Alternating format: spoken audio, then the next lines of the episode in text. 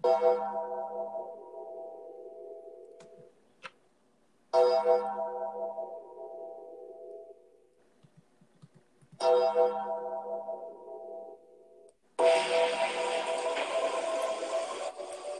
los rayos y centellas, los campanazos y todas las criaturas de la noche, les damos la más cordial bienvenida al episodio 21 desde la arena. Señores, tuvimos un melancólico, triste y sentimental episodio número 5 de The Last Ride el domingo pasado en WWE Network. Y para eso estamos, entre muchas cosas para hablar, junto a Marlosito Cáceres. Pablo, ¿cómo andas? Muy bien, Carlitos. Sí, desde que salió el documental de Last Ride, que nos iba a comentar todo este viaje que ha tenido Mark Calloway, más conocido como The Undertaker, teníamos el presentimiento de que simplemente iba a ser un documental, de que íbamos a ver la trayectoria, su vida y otras cosas que pues no, no se ven en, en el momento en que estamos pues viendo las luchas o viviendo esto que es la lucha libre, ¿no? Íbamos a conocer más a la persona y no esperábamos la noticia final, ¿no? Que nos da, bueno, con la que cierran este documental. Sí, es bastante inesperada y sobre todo lo que me, me llama mucho la atención es que hasta cierto punto, y como es natural en todas las personas, va evolucionando Mark Calloway en lo que quiere, en lo que piensa, en lo que siente.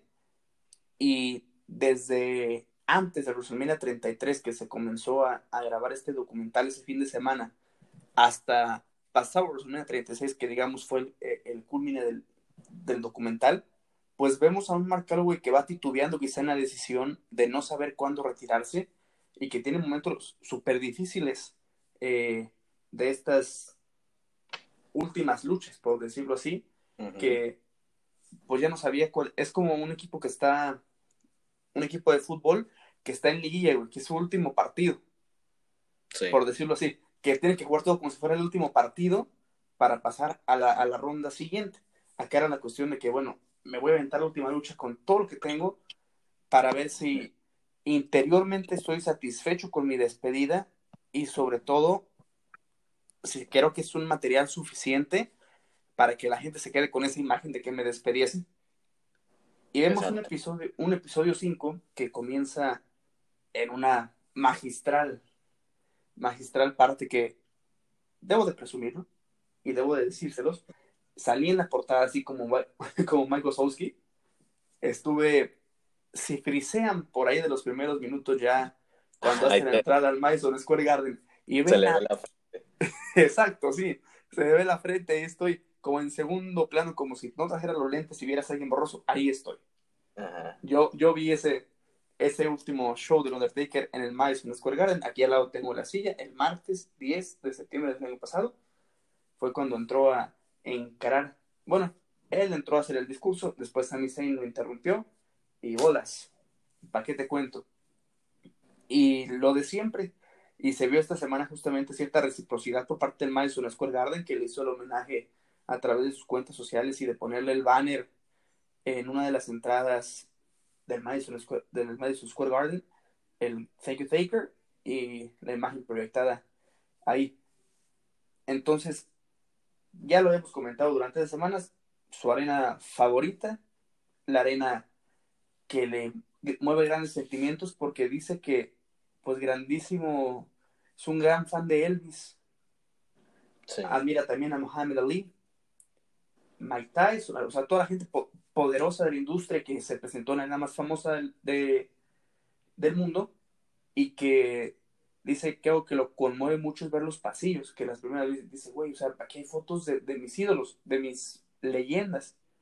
Y justamente le ponen una cerca de WrestleMania 20 ahí en el, en el pasillo. ¿Qué te siguió llamando la atención del episodio, Marlon?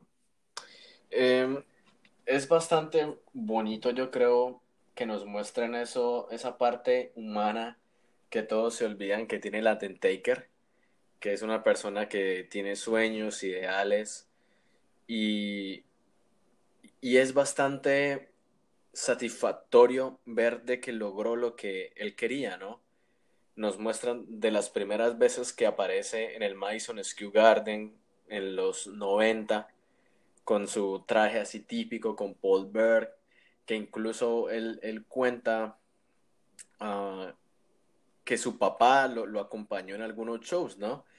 Y que el papá no creía, le parecía imposible ver que su hijo así súper alto, con esos trajes negros, con maquillaje. Con maquillaje. Eh, decía como que no, creo que mi papá sabe que tomé malas decisiones y, y teniendo un futuro en, en el básquet americano, ¿no? Porque estaba becado en la universidad para, pues, para hacer su carrera de, de basquetbolista, pero él decide irse por la lucha libre, ¿no? Entonces creo que decía que, que esa decisión la tomó él, pero que le hacía bastante orgulloso con el paso de los años y que su padre se dio cuenta de que era una muy buena decisión, ¿no? Que era lo que le gustaba al, al pequeño, pequeño entre comillas, Mark Calloway. Muy entre comillas, ¿eh? porque es de altura impresionante, un físico imponente el de Mark. Y pues sí, ya después de todas esas cuestiones, le, le recuerdo el salto que tuvo de esa última lucha en Filadelfia en el Extreme Rules, eh, pues seguía estudiante, o sea, técnicamente le parecía muy bien, o sea, ya habíamos dicho que hasta le había dicho al señor McMahon, hasta aquí estoy, le dice el señor McMahon, mira, yo sigo lo que tú, lo que tú me digas, yo sigo tus órdenes, sí. Pero pues el time lo tienes, todo lo tienes, o sea, o sea tú piénsalo, analízalo, pero yo creo que puede haber más por ahí. Sí, eh, y vemos que hasta cierto punto el que le pica ahí la ideita es AJ Styles. Le, le, siembra la duda ya después, estando eh, en cierta tranquilidad, por decirlo así, eh, decirle, oye, pues una lucha, tú y yo, eh, quizá WrestleMania, vamos a ver qué, qué se puede dar. Y, y, como dijera la canción, dime pero no me, pero no me dices cuándo, por decirlo así. Entonces, por ahí se dice que le tardó dos meses en contestar a AJ Styles. Luego en espera. Así. Le, le hangueó la llamada, le puso la espera, hasta dentro de dos meses le dijo, sí, vamos. Y se hizo esta historia ciertamente muy personal, en la que otra vez ella le decía que Mark Calloway, y que todo es culpa de Michelle y el otro, y le dice, no, pero fulanito, tú eres fulano por cual, y se hizo, se hizo muy personal, inclusive comentaba esta Michelle McCool que entre esposas estaban eh, platicando mientras hacía la promo ella y sabes que dice, oye, güey, yo lo estoy odiando, entonces lo está haciendo, lo está haciendo muy bien. Y aparece el villano más grande de la historia. Sí. El Hell más mafioso, marrullero, mm, y le podía dar muchos adjetivos y hasta algunos, unas cuantas carnes porque nos dolió a todos. Llegó el coronavirus. Sí. Si mucho hablamos ya lo hemos comentado. Y nos llevamos un susto muy grande esta semana con Edge, ¿verdad? Pero. Bastante, bastante. pero si ya habíamos dicho que Edge es de esos que merecían tener una lucha de 70 mil personas llenas en su regreso, pues definitivamente el Undertaker, en lo que pintaba para hacer la última lucha, merecía tener un estadio lleno y una despedida a la altura, absolutamente. Y pues llega esto del coronavirus y dice Triple H que lo resuelven lo del Bonjour Match sin siquiera saber qué era, ¿verdad? Así como nadie sabía qué era el Bonjour Match, eh, se sacaron de la chistera este concepto, encontraron esa locación a 40 minutos de Orlando y algo trágico que menciona Mark Calloway, que justamente pues ya el día previo a la lucha en el que estaban viendo todo cómo se ajustaba, ya de regreso le marca a su sobrina para avisar que su hermano había fallecido. Sí, es como los momentos más duros que, hemos visto pues en el documental. Ah, lo de la situación de, del cuello, las cirugías, el problema con Goldberg. Y esto es brutal más en las condiciones en las que se presta. Bueno, yo digo, cualquier muerte en familiar es dura, pero en las condiciones que, que están, estábamos en ese momento, en, en marzo, ¿verdad? Era como, sabíamos de que los luchadores tenían que estar en el Performance Center, en Orlando, para hacer esas grabaciones. No podían abandonar, incluso ahorita muchos de ellos pasaron a vivir a Orlando, ¿no?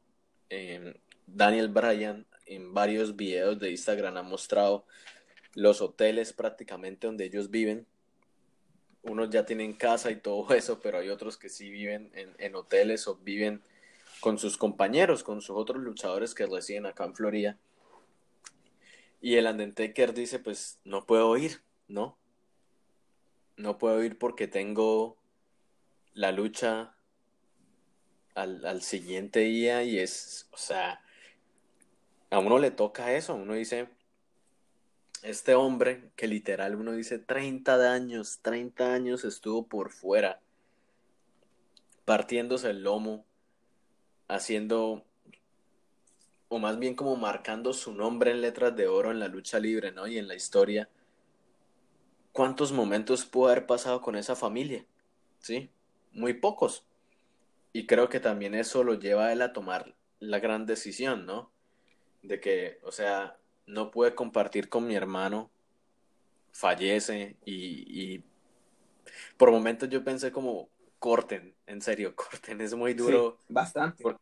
porque pues él trata como de ocultar su dolor, ¿no? Incluso lo vemos como lo, lo, que uno hace, como tratar de, de que la gente se enfoque en otra cosa, como que se, se molesta los zapatos, se molesta la, la pierna, el jean uno dice, está tratando de no quebrarse, ¿sí? Y, la muerte de su hermano a, horas de lo que prácticamente fue su última lucha. Imagina, o sea, cuando uno ve el documental y uno ve todo eso, uno piensa en todas las cosas que el Undertaker ha vivido, ¿no? En los últimos años, desde que perdió la racha, que durante el documental nos muestran bien lo que pasa por él, ¿no? Su cuerpo, como su, su cuerpo ya no da el mismo nivel, la cirugía, la recuperación, la familia, Vince, o sea, tantas cosas y uno dice, y ya cuando tú te quieres ir de la manera perfecta, ¿no? Sucede esto del, del, del COVID-19, del coronavirus, y, y él mismo dice, no vamos a hacer la lucha en el Raymond James Stadium acá en Tampa, ¿no? Y yo veo el estadio y yo me quebré. Yo, yo, estaba llorando. Yo vi el estadio y yo dije, no. O sea, me, me dolía lo que le estaba diciendo lo del hermano porque... Pero veo el estadio y digo, puede haber sido de los... Pudimos haber sido las últimas personas que vieron una lucha del Undertaker en WrestleMania, en lo que podemos decir la mejor figura física, ¿sí? En su mejor condición física. Absolutamente en, años, ¿eh? En los últimos años, en, años, man. Y que lo iba a hacer a su modo con el American Bad, yo digo, nada más en mi mente en esos días recorría y trataba yo de imaginar, obviamente antes de que se cancelara WrestleMania, cómo iba a ser la entrada del Undertaker, ¿no? O sea, la entrada así súper icónica, con, con la moto, obviamente, pues todo esto, eh, pues, yo, yo dije, ¿no? Tal vez se va a ir como el American Badass, ¿no? Sí.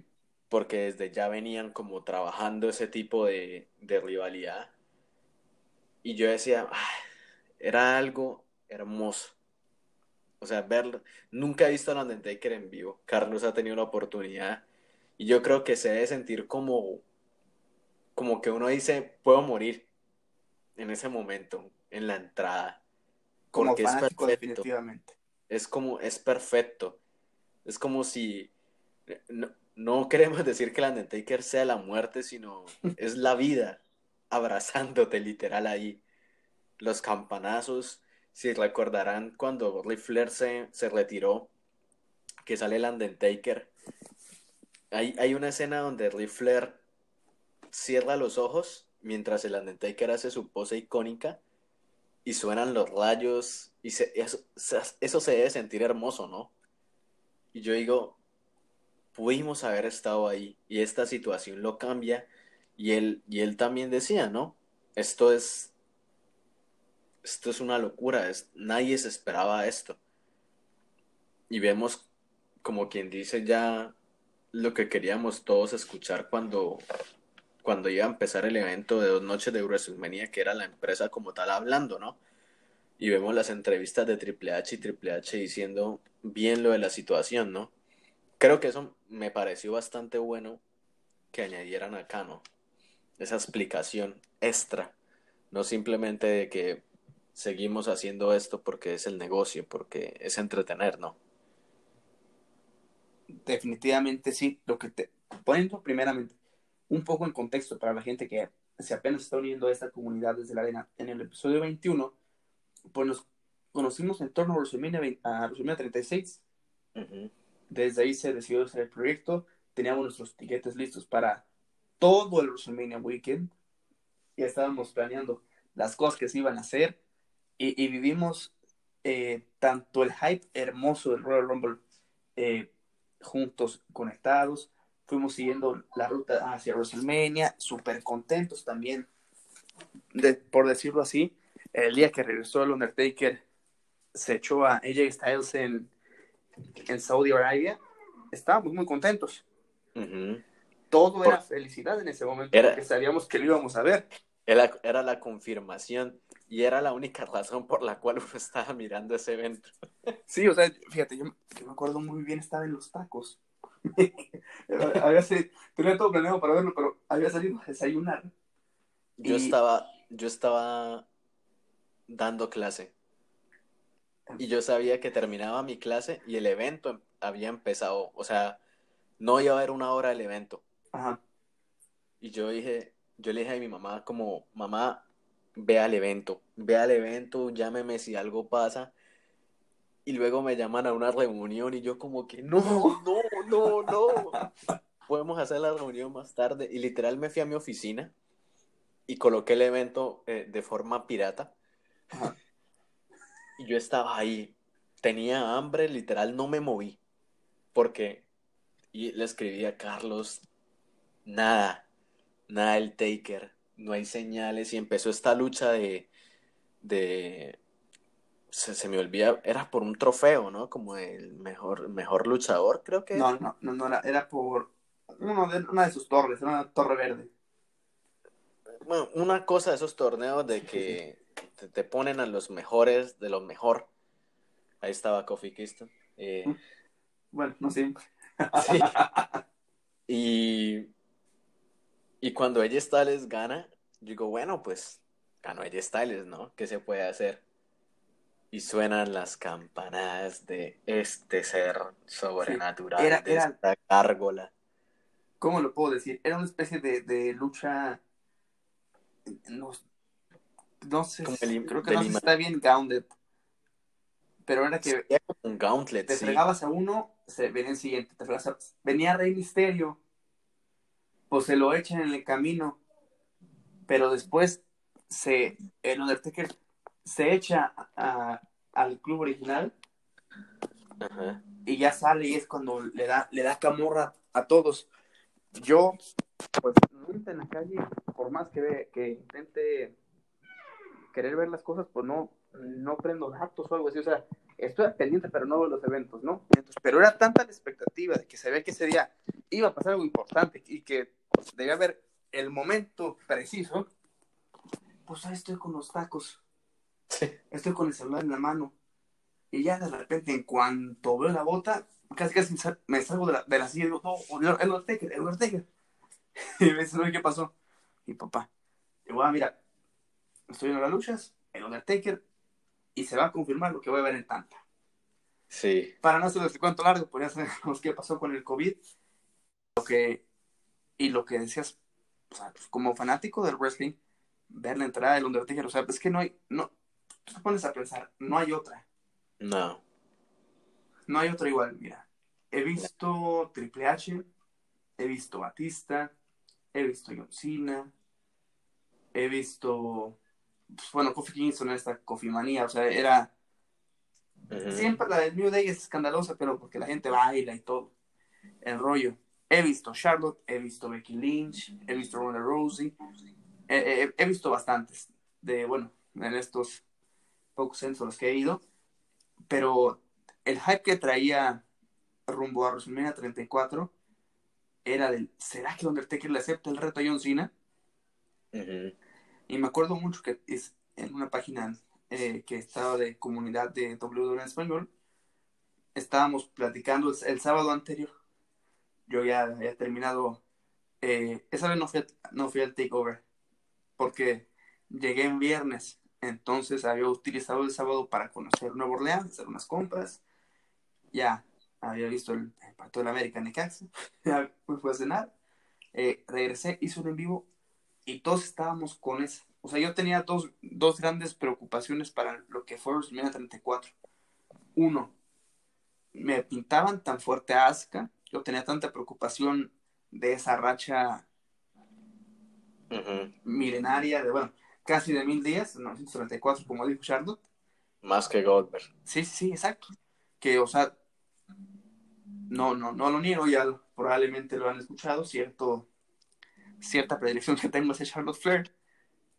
Y entonces, que dije, bueno, o sea, yo como, como fanático, pues me gustaría que ganara Charlotte, pero mi pronóstico era que, que ganaba Asuka. Y para mí esa fue la mejor lucha de, de la noche. Y ya, y la siguiente gran preocupación que tenía era el Undertaker. Dije, a ver el storytelling, cómo nos lo cuentan. Si casi nos lo desaparecieron el año pasado, pues habrá que ver cómo, cómo sale, es, cómo se había inducido el, el, hombre este que había hecho, que había sido gran eh, promotor de la, de la música, de la cuestión de la American Bass. Dije, pues, mm, cómo de repente llegaría en moto, o sea, mucha especulación. No le quiero contar lo que fue el Superdomo Mercedes-Benz ese día. Créame, No créame que, que veo el video de WrestleMania 34 cada vez y, y los pelos se paran igual. Tra- tra- traigo, lo- como se dice, los pelos de punta, eh, las campanadas te sensibilizan. O sea, acordar de tan solo el otro día lo encontré en, en la computadora. El video de ese día que tomé con mi celular, wow. Cual, cual John Cena asustado en la rampa, también tú te asustabas, pero estabas con la emoción, el celular te temblaba y no. Creo o sea, que salí. fue. ¿Mande? Creo que salió Elías, ¿no? En un momento. Sí, primero fue Elías. Se apagaron fue- las luces, le salió con el guitarrazo, eh, ya por ahí se confrontaron, John Cena se lo echó, John Cena lleva para afuera, y en la rampa fue donde volteó hacia el ring y apareció la, La ropa. la, la ropa del Undertaker, el, el rayito desaparecedor, por decirlo así, y desde ahí fue hermoso el... ¡ting! Esa primera campana dices, güey, casi casi dices, la libré, así, y, y soy partícipe de dos hechos históricos en la televisión. El primero, haber ido a un programa de familia con Chabelo. Alcancé a ir por ahí. Eh, y, eh, o sea, y ver a, a este a Undertaker en vivo. Al año siguiente nos aplicaron una grosería de no tener el WrestleMania 35, pero lo vi en el Barclays Center en el, en el Raw después de WrestleMania cuando se echó Elías. Sí. Y esta, esta final de, de septiembre, total, fue, fue brutal. Como brutal, también comentó que había sido la eternidad que habíamos comentado de ocho horas grabando.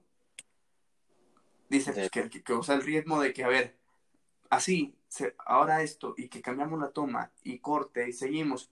Y sobre todo que empezando la grabación, o Se se, se cortó el brazo con, con esta, con el vidrio, que estuvo medio raro, ¿no crees? Sí, ahí fue un claro eh, tributo del Undertaker a Goldberg en WCW. ¿Te acuerdas cuando Goldberg va entrando y le da rabia y le pega el vidrio? Y se- Sí, que literal, él, él, él en el momento pues tenía la adrenalina, ¿no? Y, y dice, no, me tuvieron que tomar como, como di- 15 puntos acá, como 15 stitches porque me, me rajé entero. Y ya después cuando dices, ay cabrón, ya se, se, se va pasando la adrenalina y empiezas a sentir, ya te vas enfriando.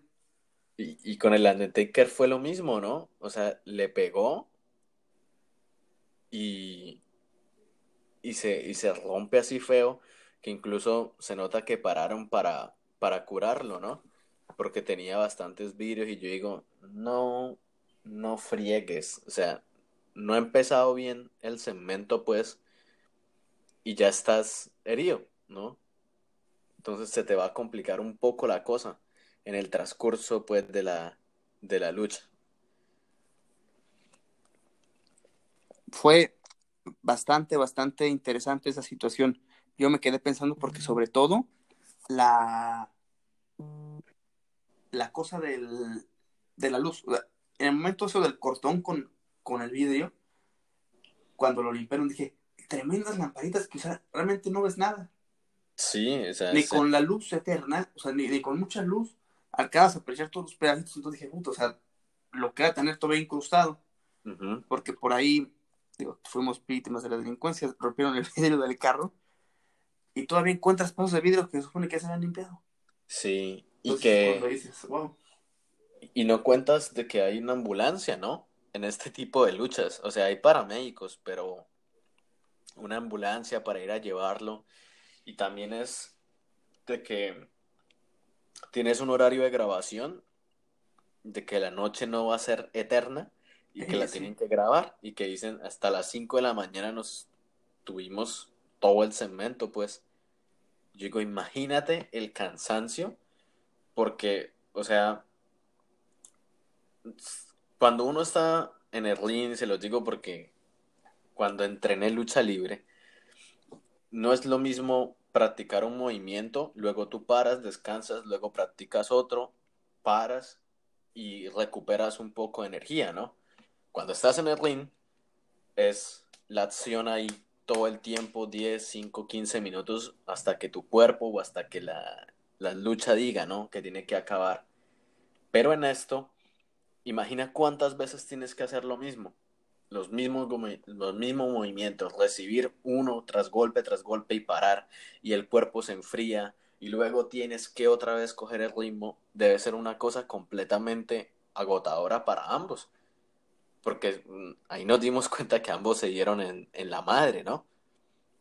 Pero no es lo mismo que te den en la madre en el ring, que tú sabes de que esto ya acaba en 20 minutos, ¿no? Esto acaba en 15 minutos. Acá es hasta que la toma quede bien, acaba y continuamos con lo siguiente. Y yo me, yo me imagino que cuando el Undertaker lanza AJ Styles contra el parabrisas, ahí debieron que parar otro rato, sí, también. que es un golpe literal duro. O sea, imagina que lo tiren a uno contra un parabrisas, ¿no?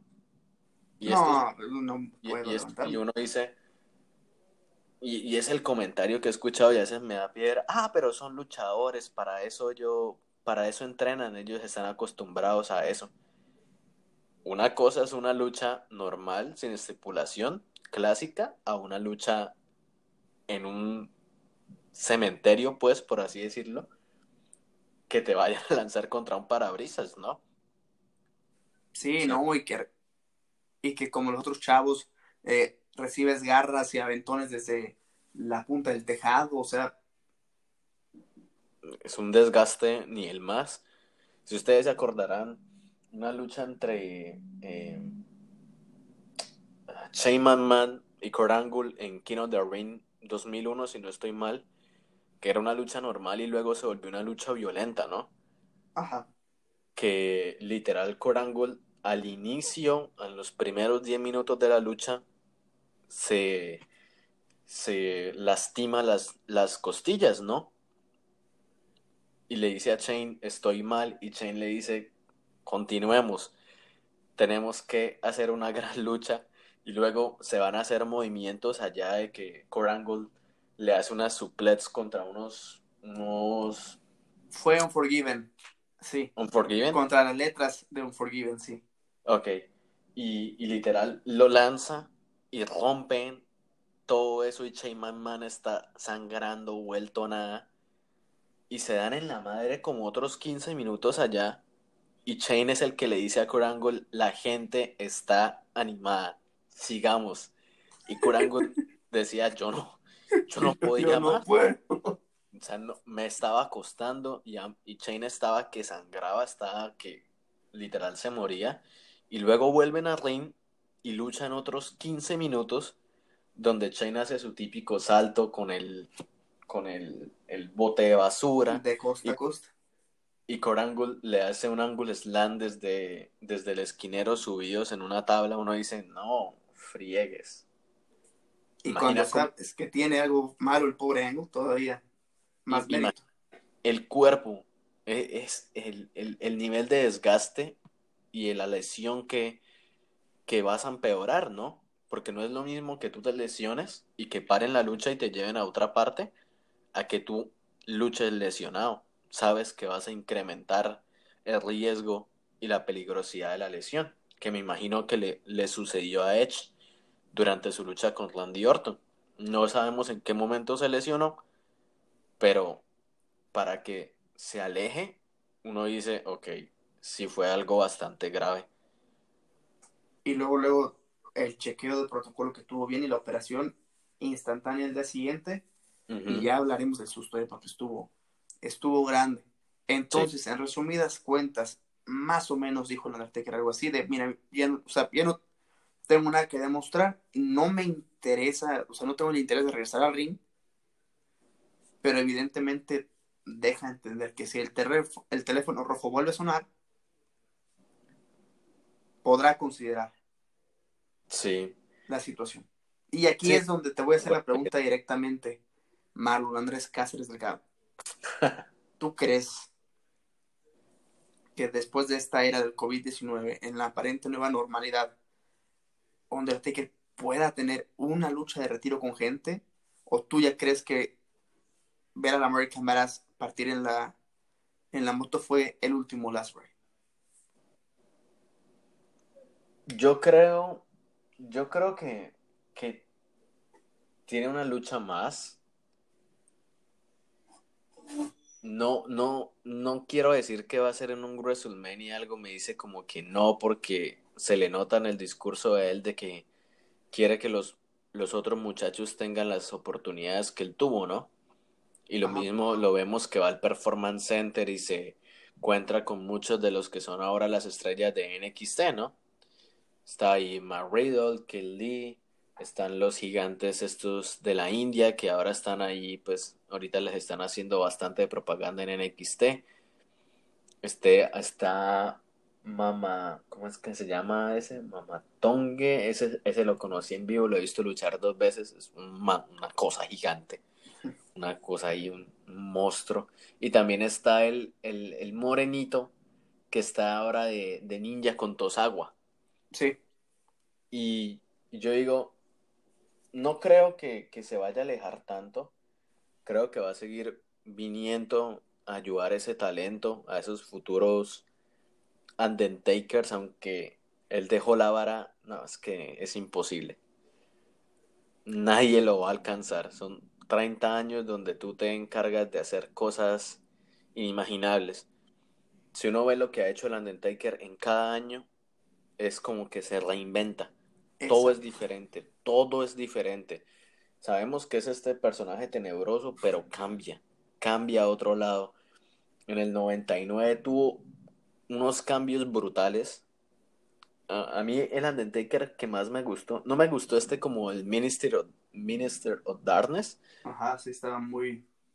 No, no, me pareció como bueno. Incluso él decía de que la entrada del murciélago era algo que nunca le había gustado. Pero me gustó el que tuvo en el, en el 98 con Mankind que tiene esa, esa rivalidad, pues, que es donde gana el, título grande, ¿no? Lo que es 97-98 me parece muy bacano porque también consolida las, a Kane, ¿no? Ayuda a surgir a Kane, a Shawn Michaels, tiene unas buenas rivalidades con Shawn Michaels, luchas en jaula, Mankind, Triple H. Y luego cuando vuelve con el American Badass es una cosa de locos, ¿no? literal colocaron ese regreso que yo creo que es del, top 10 de pops que ha tenido eh, la WWE, ¿no? La gente se enloqueció porque, eh, imagina, vuelve el Undertaker en moto con música de Limbisky que está pegando en esa época. Yo me empeloto, yo me vuelvo loco. Y sobre todo porque digo que era importantísimo, o sea, de esta época de Ruthless Aggression tan impresionante, sentía que igual eh, se estaba estancando en el personaje, que este lado oscuro, eh, pues ya lo venía haciendo por tanto tiempo que en algún momento iba a haber algo que no hiciera un buen fix ahí.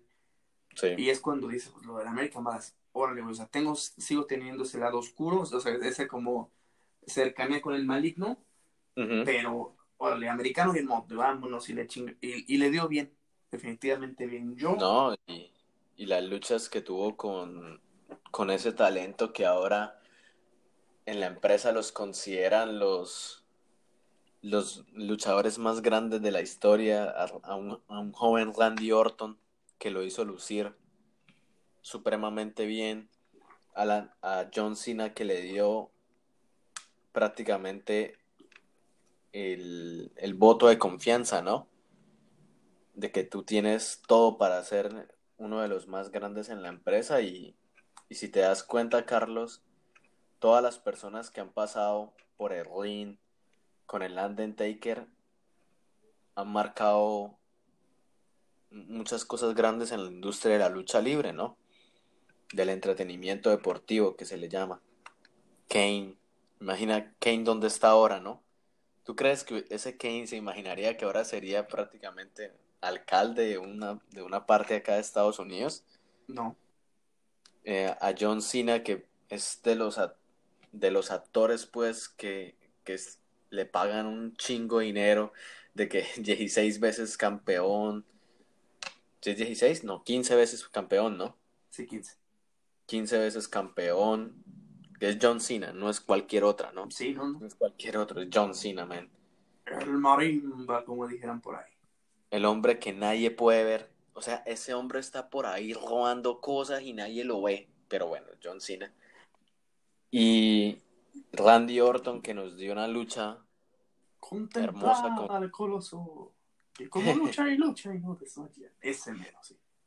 Esto, Randy Orton, el asesino de leyendas que, que es como de los que más sabe hablar y luchar en el ring, ¿no? El micrófono tremendo, o sea, la agilidad desde joven y, y lo que decías tú la tiene. con Randy Orton, que sí, sí, que todavía la tiene, y que lo, lo, dejó lucir, o sea, desde, eso nos da una muestra, o sea, desde qué momento, o sea, el señor McMahon dijo como, oye, pues, ¿qué pasó? Pero te das cuenta de tanta con, la confianza que se tenía desde antes Undertaker para poder manejar sus luchas y poder checar spots y todo directamente él con el luchador. Entonces, cuando le dicen, oye, ¿por qué lo, ¿por qué lo dejas de hacer eso? Y lo que dice Randy Orton es que o sea, yo lo entendí como la gran oportunidad de lucirme, o sea, que una estrella de ese calibre me dejara hacer todo ese tipo de spots, era así como un compromiso de, güey, cuando yo esté en una posición similar a los nuevos chavos, yo les voy a dar para adelante, para adelante, para adelante. Claro. Si te das cuenta, Randy Orton casi a los dos años fue campeón mundial. Imagina donde el Undertaker no lo hubiera hecho lucir bien esa noche. No hubiera llegado a ser lo que hoy es un día. Lo mismo a John Cena con un simple apretón de manos, gente. Un simple apretón de manos hizo que John Cena instantáneamente cambiara su personaje y llegara a ser campeón de los Estados Unidos, luego campeón de WWE y bueno, pues ya el resto de la historia ustedes se lo saben. Jeff Hardy, que se puede decir que para mí es una de mis luchas favoritas de Raw, ha sido esa buena, sí de escalera, porque literal, Jeff Hardy, un muchacho pequeño comparado con el Undertaker extremo, le dio lucha. Y es una lucha de que casi 17 minutos de escalera donde estos se parten la madre, imagina. Y él simplemente es como a probar eso. Y, y vimos que el Undertaker con el paso de los años, como quien dice, le dio la batuta a todos, ¿no? A todos los que están. Batista, ah, con Triple H ni, ni lo podemos imaginar sí, de no, todo lo que lo que hizo con Triple H, con Mick Foley, que literal Mick Foley permitió que el Undertaker lo volviera nada, lo matara, por así Sí, decirlo. sí, lo, lo dejara con daños irreparables, güey. Pero eso, eso le permitió a Mick Foley ser lo que hoy es en día. Salón de la Fama, ha escrito varios libros que han sido muy bien vendidos acá en Estados Unidos. Y mi suegro también, ¿por qué no? Claro, Ric Flair. No, no, no, yo decía hasta que también mi suegro Mick Foley. Ah, Mira, con, con Rick Flair no tanto, pero con Shawn Michaels, o sea, si, va- Ah, no. si vamos haciendo esa recapitulación, a ver, nos vamos con, con Randy Orton, la lucha que tuvieron en WrestleMania. eh, esa rivalidad fue bastante buena. Sí, esa, esa, esa fue buena. O sea, yo, yo me voy, me voy a esa. Si vamos con John Cena, es que In- ahí no se cruzaron tanto. Involucró al papá de, de Randy y todo eso. Sí. Con John Cena, con John Cena no, no hubo O sea, no hubo nada. O sea, yo nada más, o sea, de la que hubo en ese SmackDown legendario, o sea, de hace mucho, a la Ujú. que hubo en WrestleMania 34, me irá la del 34. Claro. Aunque no fue tanta lucha, el otro. Si nos vamos con Batista, yo tengo muy, no sé por qué tengo tan clara la lucha en la que Edge le canjeó el Money in the Bank después de una un empate, bueno, un cuasi empate milimétrico en, en- en lucha de, de, de Steel Cage. Ujú. Esa es la primera que se me viene a la mente con él. Con Batista tuvo una muy buena rivalidad que acabó en WrestleMania con una lucha. Para mí, WrestleMania 23 es de los más recordados.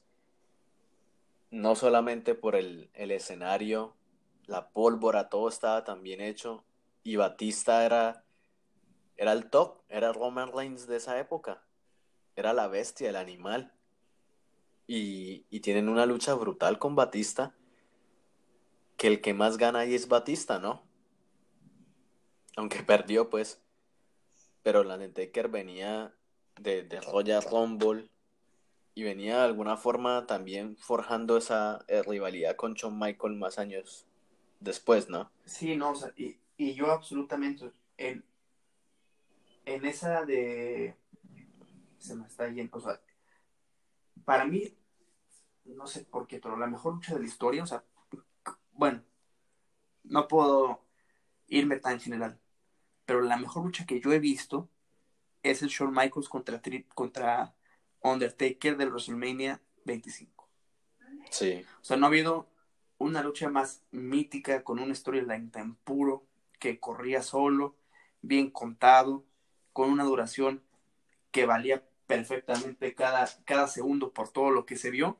Entonces yo Clásico. no, Es- es de Yo no- o sea, yo, yo no lo, yo no le pongo pero a esa lucha. No, es. Todo estuvo muy bien en, en la lucha. Bueno, por ahí el camarógrafo que. Ah, el Palombo que tuvo un no, los anda errorcito. matando. Pero la historia estuvo también contada durante los dos, tres años que duró toda esa rivalidad, ¿no? Con Shawn Michaels, la, la asimilación de, del enviado de Dios con el enviado de- del diablo, por así decirlo, luz y oscuridad. Shawn Michael, un hombre que es muy devoto a la religión, ¿no? Es muy cristiano. Y, y me acuerdo que, que siempre Shawn Michael re- recita un, un verso de la Biblia. Se me da ahorita el, el, el, el verso, el versículo, perdón. Y esto ya era perfecto, todo fue tan contado. Shawn Michael hace una entrada como si fuera el Undertaker, pero del cielo, ¿no? Opuesto, El sí. iluminado. Y luego la, o sea, Shawn Michael baja del escenario, así baja. Y luego pues hace su entrada de, de Shawn Michael, pues. Y luego el Undertaker asciende de, de las profundidades de principio a fin. Es como una película tan bien contada, con un final tan, tan perfecto, se podría decir. Sí, la, la del 26 me gustó, no tanto como la primera, eh, pero sí, para mí la rivalidad empezó en el Royal Rumble del 2007, que fue los últimos dos hombres. Sí, sí, ahí, estaba la... Ahí fue como que el, proyecto que con dos hombres tan grandes tenían que ver la rivalidad desde el principio. Y fue a ver, los tres tenemos planeado para el siguiente WrestleMania, pero les habían dado una basofia de acomodación en, en, orden de lucha del 25 hasta que consiguieron un poquito más arriba, pues, pero, pero eso ya fue otra historia. Y con sí, ese, WrestleMania es conocido por esa lucha. Sí, que dejaron tan mal parados a los mil eventos que dicen, güey, o sea, una lucha así, pues no. Ni, de, ni de dónde la sacamos. Es algo brutal. Y contra Triple H, nada más para cerrar esto de las luchas. ¿Cuál te gustó más contra Triple H? Yo creo que en la que eh, es envuelto John Michael, en la última de ellos, en Miami, si no estoy mal. Eh, sí, en el 28, WrestleMania 28. También porque ganó La Roca, volvía a La Roca y destrozó a John Cena. El, ese evento eh, es, es que acá en Florida todos están tan bien hechos. Incluso el, que tiene con, con Edge, ¿no? Que cierran WrestleMania 24. También es muy buen WrestleMania. toda la rivalidad que tuvo con Edge, incluso el Undertaker lo decía que era de las rivalidades que más le, hubiera, le gustó. Pero fue con Edge. Pero fíjate que yo con Edge, güey, me quedo con la del SummerSlam. Con el generación del SummerSlam. Ese fue un luchador, ¿no? Sí, no. E, eso sí. O sea, no, todo, todas las... O sea, todas fueron buenas luchas. Ellos tuvieron como aproximadamente como unos cinco eventos, ¿no? Ajá. Una em, lucha de TLC. También hubo por ahí una lucha de TLC. Estuvo la de SummerSlam. Chavo Guerrero, Vicky Guerrero también estuvieron envueltos en todo eso. Era, era, una locura. Era una, era una maravilla como todos los personajes encajaban porque el Undertaker lo, lo permitía, ¿sí? Con Triple H, con Triple H añaden a, a Shawn Michael como referee y Shawn Michael hace lo que más sabía hacer, ¿no?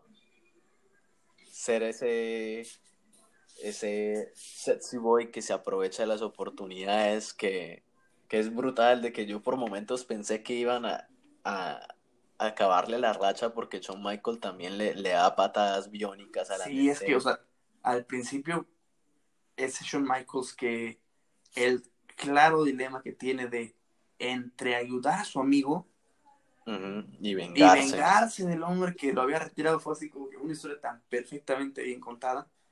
También desde ese punto que, que dices, wow. Y lo de Edge, no sé, yo me quería, lo relacioné también que tenían que levantar, no sé, bueno, seguramente te acordarás igual que la gente, tenían que levantar ECW, porque se, se viene este cambio de formato, por decirlo así, en las producciones, el cambio a la alta definición en 2008, sí. y cambian ECW en vivo los martes, una hora antes de empezar a grabar SmackDown.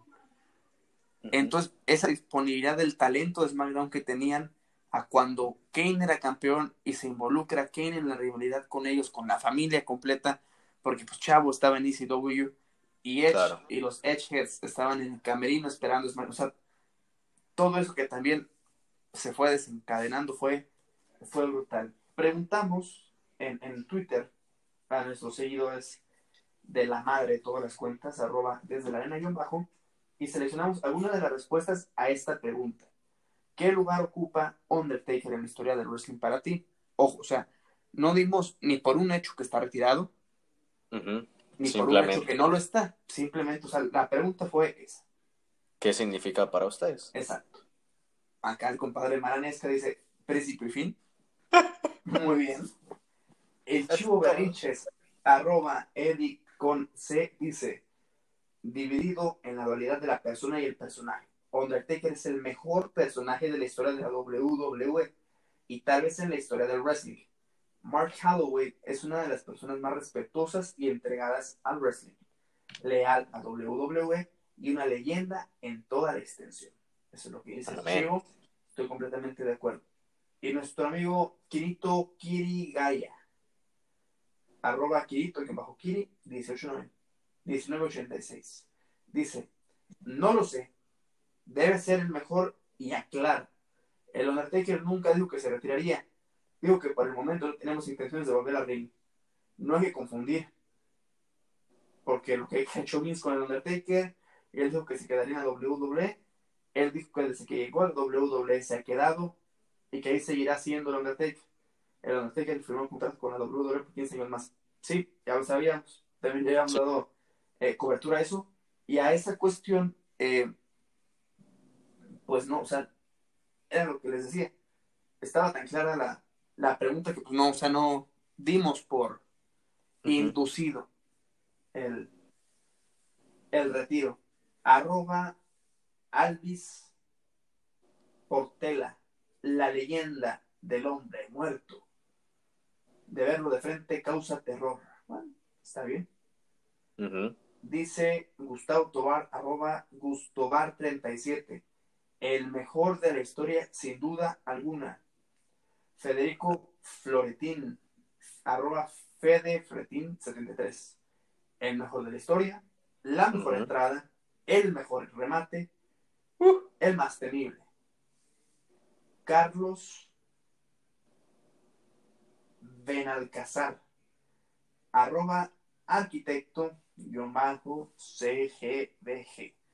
Uno de los personajes más grandes de la WWE de los últimos 25 años. Entre los cinco mejores que se completa con Cena, La Roca, Triple H y Orton. Epa, el tocayo lo puso en el lugar a donde está y donde algunos consideramos. Eh, y Stone, Cold también manejarista, ¿no? también definitivamente. Nos dice también arroba pizarro-henry. Gracias al campeón, es una leyenda. Dice Nelson Dorado, una leyenda completa. El Deadman. También dice Daniel Bautista, que es una leyenda. Y dice el último, Marlon Barranco. El mejor de todos los tiempos. A mi juicio, su show es espectacular. Es fenomenal. No, es fenomenal el primo que lo retiró, pero, pero sí, definitivamente este, este hombre rompió paradigmas, es un gran, un gran personaje demuestra que es evidentemente una gran persona y se queda, también se queda convencido y satisfecho de que ya las personas, o sea, tantos años ser el líder de un vestidor, probablemente internamente crees que los talentos te tienen miedo o que no son tan cercanos a ti y que ese respeto se puede traducir en miedo o en poca cercanía. Pero los últimos años, que como lo estuvimos viendo, el tanto ayudar a los jóvenes, el tanto sacarse con todos, el platicar, el estar dichachando esto y el otro, o sea, eso también lo refleja en cierto punto, que lo deja en paz de que no solamente conocieron y admiraron a los Aztecas, sino que respetaron y se llevan la buena imagen de Mark güey. Sí. Entonces yo desde ahí estoy completamente bien. Y nos vamos a rápidamente con el repaso de la semana. Eh, ¿Qué resalto de SmackDown del viernes pasado? Definitivamente que el bro, bro, bro, bro, bro, ascendió. Pero, ojo aquí, se dio en una situación fenomenal con tu compadre Jay Styles. O sea, pintadito estaba para que debutara ahí. Eh, Jay Styles con su celebración, con su introducción de campeonato no, pues ven Daniel Bryan, ponle su cinturón, a ver quién me reta, llega el bro, le gana. Y si no la intentaron hacer pasar como lucha de campeonato, pero ojo, si está reviviendo un muerto, si le quieres dar alto renombre y credibilidad a Jay Styles, pues no le pueden quitar el título después de que lo ganó a Daniel Bryan. No. Entonces, ahí se, se va forjando, se entiende perfectamente que gane el Bro en, en su En su debut. En su debut y no pasa nada, ¿eh? O sea, yo de ahí, perfecto. No, no pasa nada. ¿Y qué más te gustó de SmackDown? Oh, bueno, creo que fue de las, de las pocas cosas y era por la razón en la que estaba eh, mirando. Me, me pareció muy buena lucha la que tuvo Matt Riddle con, con Styles, pero creo que eh, esa rivalidad todavía no se va a dar, no estoy seguro. Y también hay otra cosa de la cual vamos a hablar en otro episodio, de unos problemas que ha habido en el mundo de la lucha libre, pero pues Eh, sí, que, que puede que interfieran un poco con los planes de Matt Riddle porque está, por así decirlo, un poco envuelto en eso. Creo que continúan esta, esta rivalidad de Hardy con, con Sheamus Ajá. Y, y yo creo que nos da a entender de que Jeff Hardy se va a enfrentar otra vez a Sheamus, ¿no? En Strange Rules. Sí, mi pana, ya le dedicaron los colores de, de- del pavo para adentro, así como nosotros O sea, también. El color de nuestro logo. Literal, todo, todo indica eso. Una de las cosas que me gustó, y es raro que me guste algo relacionado con Braun Strowman, es de que el personaje de Bray Wyatt Uh, uh. vuelve a ser Bray Wyatt, no de Finn, ¿no? Exacto.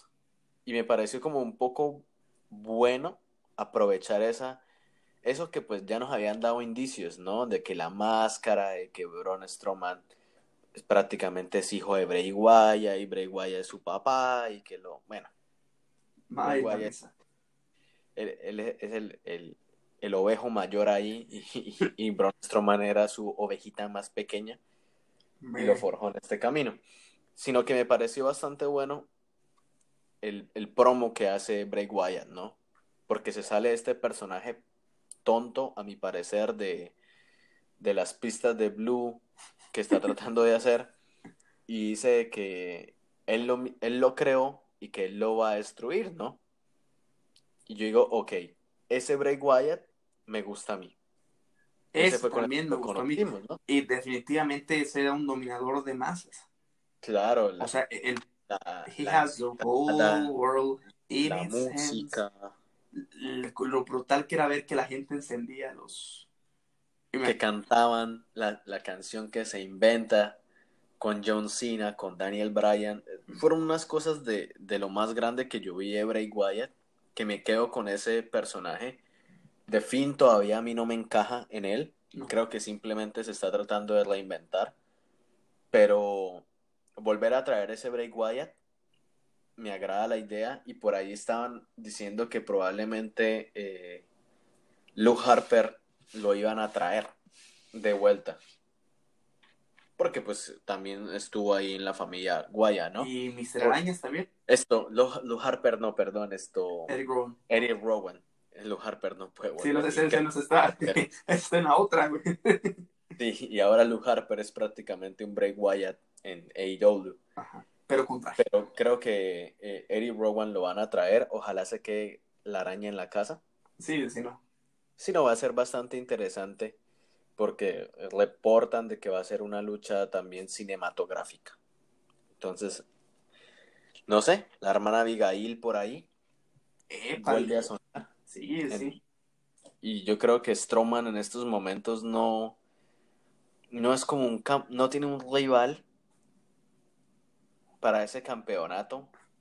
Y, y el único que le da ahí la par, pues, para los ojos de WWE es Bray Wyatt, ¿no? Entonces, me- no sé, me, me agrada la idea de volver a escuchar He had the whole world. In his hands. No, y, y el Salamanca. We are here. No, eso, Y. Tum, ah, tum. eso era brutal, man. La, la entrada de WrestleMania 30 fue hermosa. Sí, en esa Yo- lucha Cena. Creo que de las canciones que más me ha gustado es esa. De, de entrada de luchadores, es la de Bray Wyatt. Se me asimila mucho a lo, al, a lo que es el Undertaker, ¿no? A esas entradas como épicas, icónicas, que yo digo, man, esto es para seguir haciéndolo. Esa también era bonita verla. No, no que le coloquen unas luces rojas ahí apagando. No, eso no. Eso es pocamente visual. Y nos saltamos Sí. rápido al, al Championship Monday que tuvimos en Raw este lunes pasado, que definitivamente se me hizo piterón. En cuestión de resultados. Sí, ya Eh, es porque- obvio que no iban a cambiar todos. Sí, o sea, por eso, no metes un Championship Monday si como que pues estás ahí en medio de un camino a un pago por evento y a menos que quieras matar a la gente como lo hicieron, Sí. porque tuvimos la lucha. Bueno, primero tuvimos este enfrentamiento raro en el que Naya pues, se- enoja porque Charlotte a ser la, la retadora, pero pues, y, y le dice una sarta de cosas que no son verdad, que son de una luchadora ardida, por decirlo así.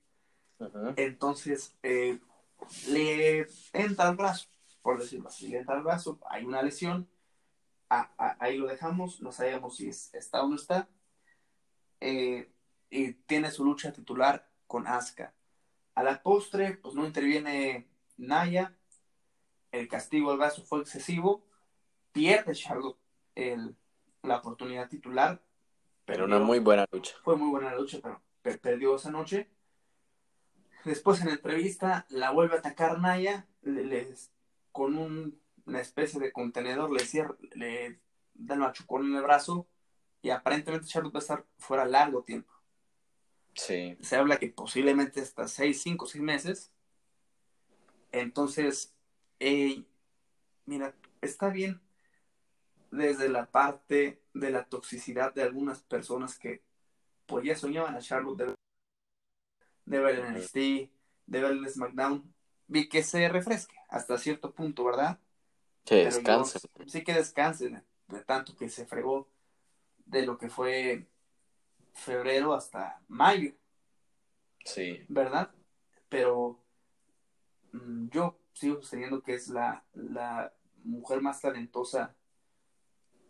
Bueno, de- yo hay gente que me va a matar por eso, pero inclusive arriba de Asuka, o sea, que para mí en el ring avala todo lo que hace, Ah, no, todas las oportunidades que tiene las las suda y las trabaja y las ejecuta perfectamente. Entonces yo por ahí no sé qué tan qué tan abajo la debe de tener la gente. Para mí sigue estando arriba. Y pues que sí se ese descanso, que definitivamente los aproveche Bien merecido. y, y que definitivamente debe de volver a una fotografía titular rápido. Y yo no tengo duda de eso. Después vamos con esta cuestión de parejas que hemos tenido ya eh, muchas papanaterías de que No, yo puedo hacer mejor que tú esto y esto y esto y esto. O sea, está padre, los vimos en, en otro entorno, pero no era wrestling. Hasta que se enfrentaron este lunes y retuvieron los Street Profits. Sí.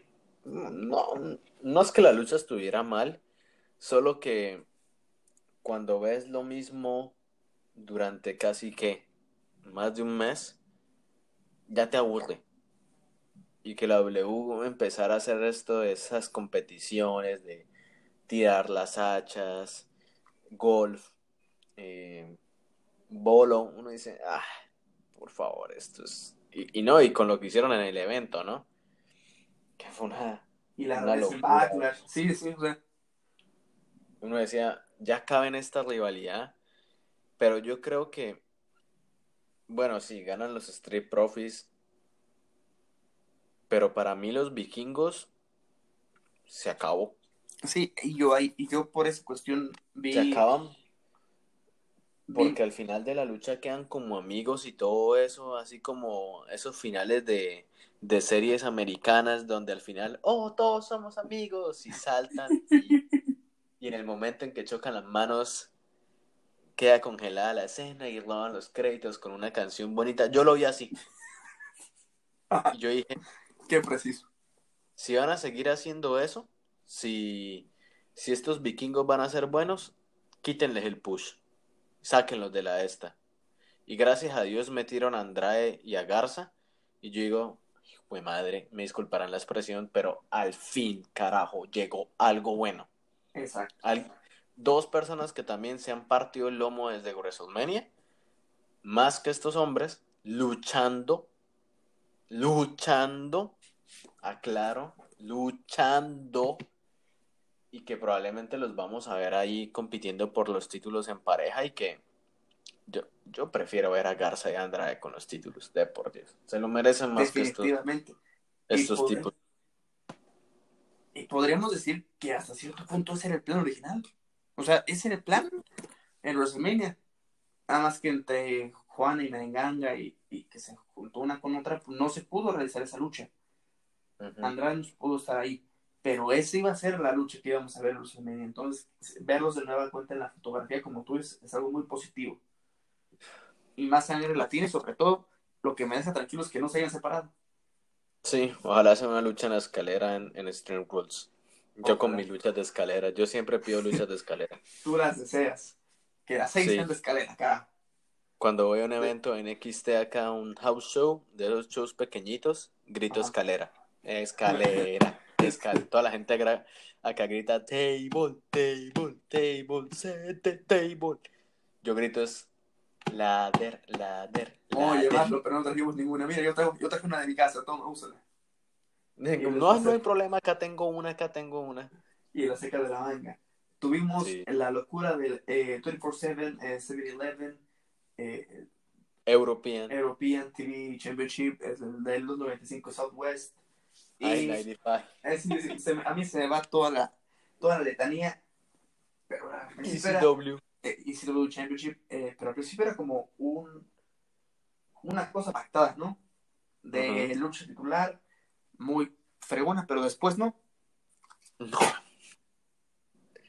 Terminó siendo lo que es este título. Un chiste. Sí, un chiste disculpen. Se, Y ganó el maestro Miyagi Tosawa. Exacto. El primo de Kung Funaki, eh, Ujú. en otra versión, que pues ahí Bobby Lashley como que tenía ciertos pendientes con Arthur, se los cobró y pues como que al principio Tosawa dijo, ay, ya me fregaron la lucha. Pero dijo, güey, pues es el campeonato 24-7, ni que fuera qué, órale, vámonos. Uno, dos, tres, cobertura, y lo ganó. Yo estaba pensando algo. A ver, Si, si querían hacer una buena rivalidad, tener esa oportunidad de tener una rivalidad con Arthur, pues, ¿por qué MVP no cubrió a Arthur y le quitó ese título? también. O Sí, sea, también. obviamente Bobby Lashley, ¿no? Dice, come on, Bobby.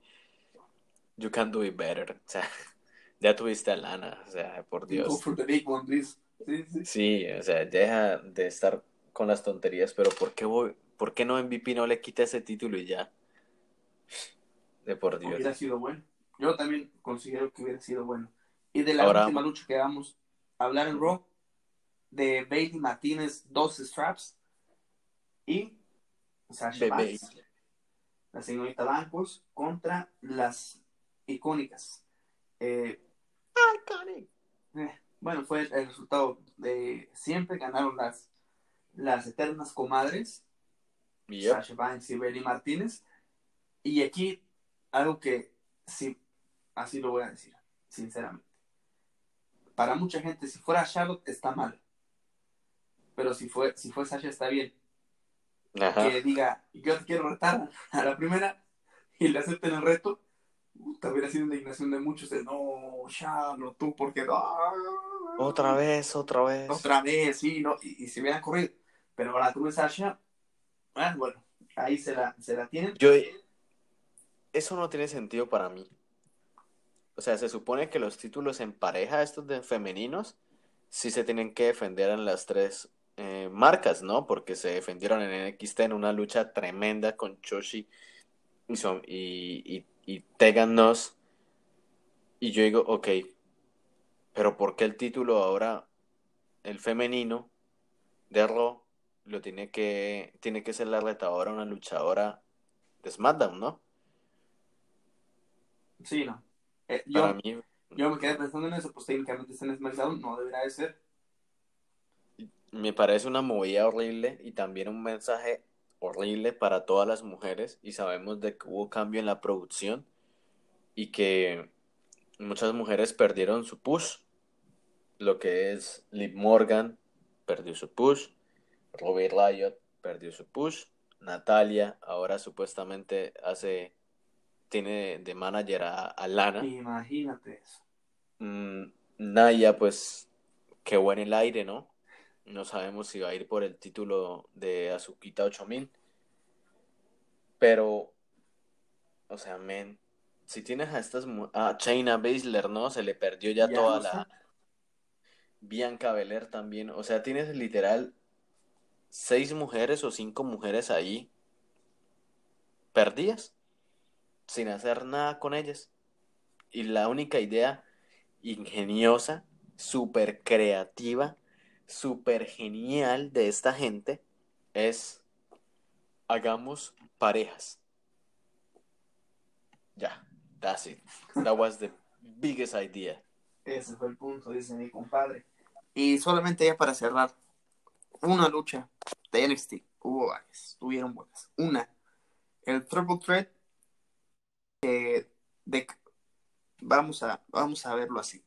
AEW tiene dos noches, es el próximo miércoles y dentro de dos miércoles del de un festival. Sí, Fighter First. Sí, exacto. Eh, NXT tiene la próxima semana su versión de The Great American Bash. Y dentro de dos semanas eh, había pactado un winner take all entre el campeón eh, de NXT, Adam Cole. Y el A ver, campeón. repito, a ver, a ver, no, repito a ver si ahora sí entra. Adam Cole, Ajá. no. Baby. Adam Cole, Te faltó. baby. Te faltó, exacto. Ahora sí.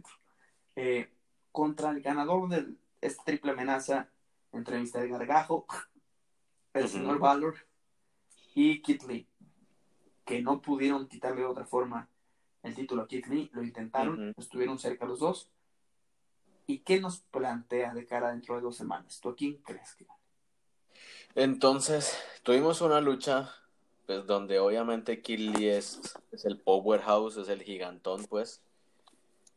Pero teníamos a Gargano y a Baylor, que son luchadores que, pues, son ágiles, que de alguna forma pueden atacar a las piernas de Killy, hacer muchos movimientos, que lo vimos en la lucha, y que para mí Killy sobró en la lucha porque lo que era Gargano y, y Baylor estaban haciendo eh, un buen trabajo, pues al final retiene Kid Lee y se va a enfrentar al señor Adam Cole, baby, la próxima semana por el título de NXT, ¿no? Exacto, Y- a ver qué pasa. Y el que gane esa lucha, pues se lleva los dos títulos. Para mí sería la oportunidad precisa para que Adam Cole sea doble campeón. Y yo, de contrario, veo que le están dando mucho, mucho impulso a Kit Lee. Entonces, yo me voy porque él va a ser el doble campeón. ¿Tú crees que va a ser Kid Lee? Sí, yo no sé, o sea, yo lo vi en, Your- en, in Your House. Lo No me digas eso, Carlos. No lo me vi ahorita Me pongo a llorar.